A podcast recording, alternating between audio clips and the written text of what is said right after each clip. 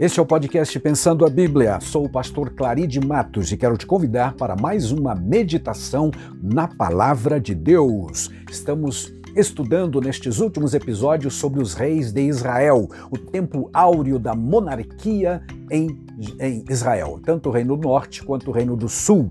Hoje focaremos o reinado de um homem chamado Acasias.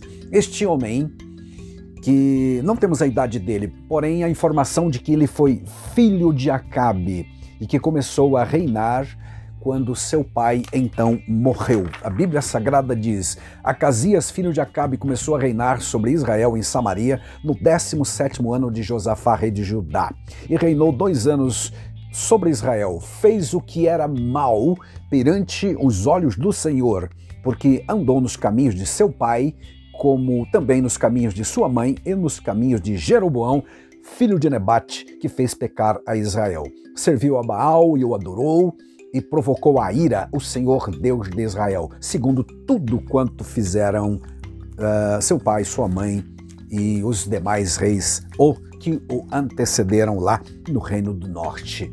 Quando falamos do seu pai, estamos tratando do Acabe, que reinou durante 22 anos em Israel e junto com a sua esposa, é, incrementou o culto a Baal e a Azerá, que era a divindade feminina esposa de Baal, que trouxeram do estrangeiro um deus realmente falso. Agora, este Acasias era adepto de Baal, mas tinha uma uma ligação com este tal de Baal Zebub, porque lá no capítulo Primeiro de Segundo Reis, verso 2 diz: E caiu Acasias pelas grades de um quarto alto que tinha em Samaria, e adoeceu e enviou mensageiros. Disse-lhes: Ide e perguntai a Baalzebub, Deus de Ecrom, se sararei desta doença. Então, o seu Deus era o Deus Baal, a quem ele adorava nos versículos que lemos e, consequentemente, ao se tornar agora enfermo, estar enfermo por conta daquela, daquele acidente que aconteceu no palácio, e a, a, enfermidade certamente se agravou, infeccionou devido à medicina também precária daquele tempo. Ao invés de consultar o Senhor Deus de Israel, ele manda os seus mensageiros irem até Ecrom, mais ou menos uns 45, 50 quilômetros de distância, buscar uma revelação Interessante que ele não está buscando a cura divina, mas ele está perguntando a essa divindade se ele vai ser curado, se ele vai sair daquela cama ou daquela situação de doença. Mas o anjo do Senhor disse a Elias, o profeta, o Tisbita: Levanta-te, sobe para te encontrares com os mensageiros do rei de Samaria e dize-lhes: Porventura não há Deus em Israel para ir de irdes consultar a Baal Zebub, deus de Ecrom? Esta foi a pergunta questionadora sobre a atitude do rei Acasias, que deixou de consultar a Deus para consultar uma divindade pagã. E ainda Deus disse ao profeta: manda dizer para ele que Assim diz o Senhor: da cama que subiste não descerás, mas sem falta morrerás. Então Elias partiu, ou seja, voltou para o seu lugar que estava num esconderijo qualquer no alto de um dos montes próximo a Samaria. E os mensageiros então foram até o rei. E o rei, admirado, porque não dava tempo deles terem ido até Ecrom e voltado com a resposta, então os interceptou e disse: Por que vocês voltaram? Que, há que, que, há que, que é que aconteceu? Por que estão aqui agora? Eles disseram: Um homem nos saiu ao encontro e nos disse: Ide voltai para o rei que vos mandou e dizei-lhe. Porventura não há as mesmas palavras que o uh, Elias havia dito para os mensageiros, eles repetiram perante o rei. O rei então perguntou qual era o traje desse homem. Veja que o traje de alguém, ou a modo, modo de vestir de uma pessoa, realmente acaba identificando a sua vida e também provando ou demonstrando seu caráter. Quer alguém entenda assim ou não, aceite ou não, quer queira ou não, o modo de vestir, o modo de trajar realmente identifica muitas coisas que vai na personalidade de uma pessoa. E o rei perguntou: como ele se veste? Qual é o traje dele? Então os homens disseram: era um homem vestido de pelos e com lombos cingidos com um cinto de couro. Então disse ele: É Elias, não pode ser outro, é Elias, o tisbita.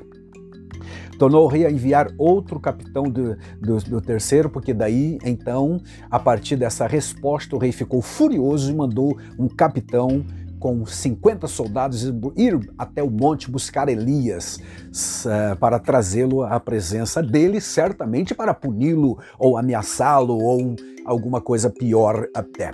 O primeiro grupo de 50 soldados, liderado por um comandante, chegou lá no alto do monte e disse: Elias, desce.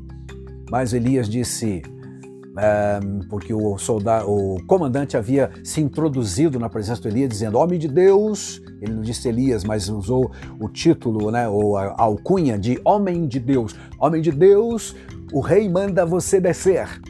Então Elias disse: Se eu sou o mesmo homem de Deus, desça fogo do céu e consuma a ti e aos teus soldados. Adivinha? Não deu outra o fogo de Deus, o juízo de Deus desceu e consumiu aqueles soldados todos, bem como seu comandante. Um segundo grupo foi mandado e, da mesma forma, arrogantemente chegaram perante o profeta e, igualmente, também foram queimados, fulminados pela glória de Deus uh, de, em forma de fogo. Mas veio um terceiro comandante com seus 50 soldados até Elias, subiram ao monte, chegaram para ele. Este comandante, porém, foi inteligente, foi muito inteligente, aliás. Dobrou os joelhos, humilhado, e disse: Ó oh, homem de Deus, seja minha vida preciosa aos teus olhos. Eu sei o que aconteceu, tá bom? Então, desce comigo, é, etc. Convidou Elias.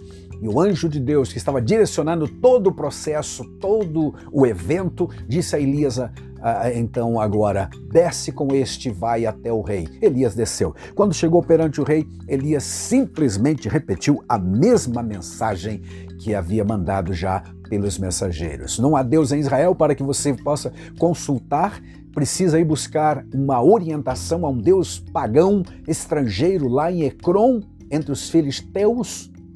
Esta era a condenação. Portanto, da, da cama que subiste não descerás, disse o Elias, como juízo de Deus pronunciado sobre a vida do rei. O que realmente aconteceu. Este reinado, então, do Acasias, como já vimos, foi marcado pela idolatria. Afinal de contas, ele era filho de Acabe e Jezabel, promotores ferrenhos da adoração a Baal em Israel.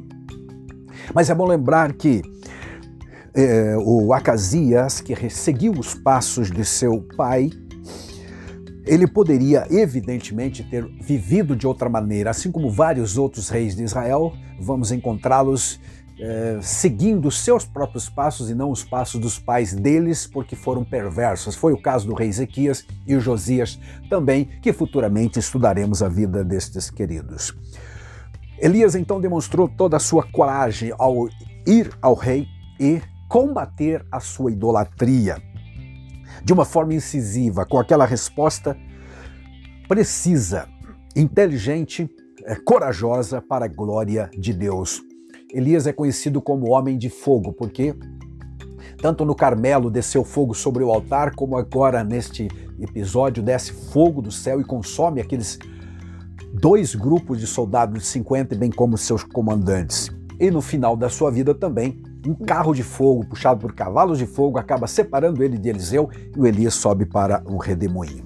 A doença do, do Acasias, meus amados, foi então causada por aquele acidente, como já mencionamos e fazia parte certamente de, uma, de um julgamento de Deus, levando ele à morte. A determinação do Elias em entregar aquela mensagem vai fazer dele uma pessoa corajosa, temente e fiel a Deus, na promoção do culto verdadeiro a Deus e no combate para com a idolatria em Israel. As qualidades que Elias demonstrou foram principalmente a sua intimidade com Deus, tal como está escrito no Salmo 25, verso 14, onde lemos que a intimidade do Senhor, o segredo do Senhor, é ou pertence àqueles que temem ao Senhor. E Elias era uma pessoa temente a Deus. Elias demonstrou também, como já falamos, o zelo em defender a, a, verdadeira adoração a Jeová e combater a idolatria que estava graçando por toda a nação.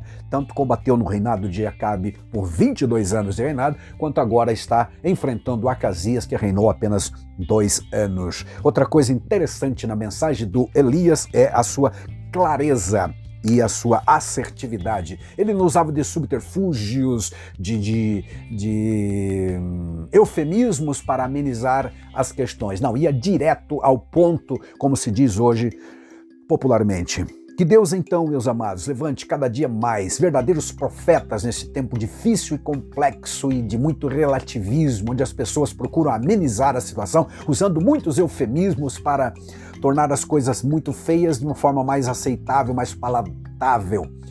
O Evangelho de Cristo verdadeiro é uma, uma mensagem que muitas vezes vai na contramão de tudo aquilo que está sendo vivido, vivenciado pela sociedade. Viver para Deus, em muitos casos, é não seguir com a maioria. Elias viveu uma vida reclusa, solitária, e assim é preciso estar disposto a pagar todo o preço necessário para continuar a ser um profeta de Deus. Que assim seja contigo, meu querido irmão, minha querida irmã. Se queremos ser verdadeiros profetas, de Deus, temos que ter esta intimidade com Deus, precisamos ter esse zelo pelas coisas do Senhor nosso Deus e também, amados, sermos claros na mensagem que pregamos para a glória de Deus. Jesus foi assim e não, eh, não temeu personalidades ou ataques ou ameaças de ninguém, tal como Elias também. Que aprendamos e busquemos de Deus o Espírito Santo, esta fortaleza, pois está escrito que ele nos deu espírito de fortaleza, de poder e não de fraqueza. Amém.